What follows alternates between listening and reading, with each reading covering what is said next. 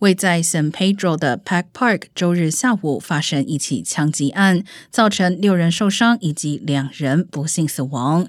当时附近一场汽车展内有数百名游客，并一度引起恐慌。警方表示，枪击事件发生前，有两人在公园棒球场的本垒板附近发生争执，并不是随机行凶的枪手。同时，可能有一人以上持枪行凶，但没有提供更多细节。同时，嫌犯目前仍然在逃。社区民众批评警方没有依规对公园进行巡逻，认为是导致枪击事件发生的原因之一。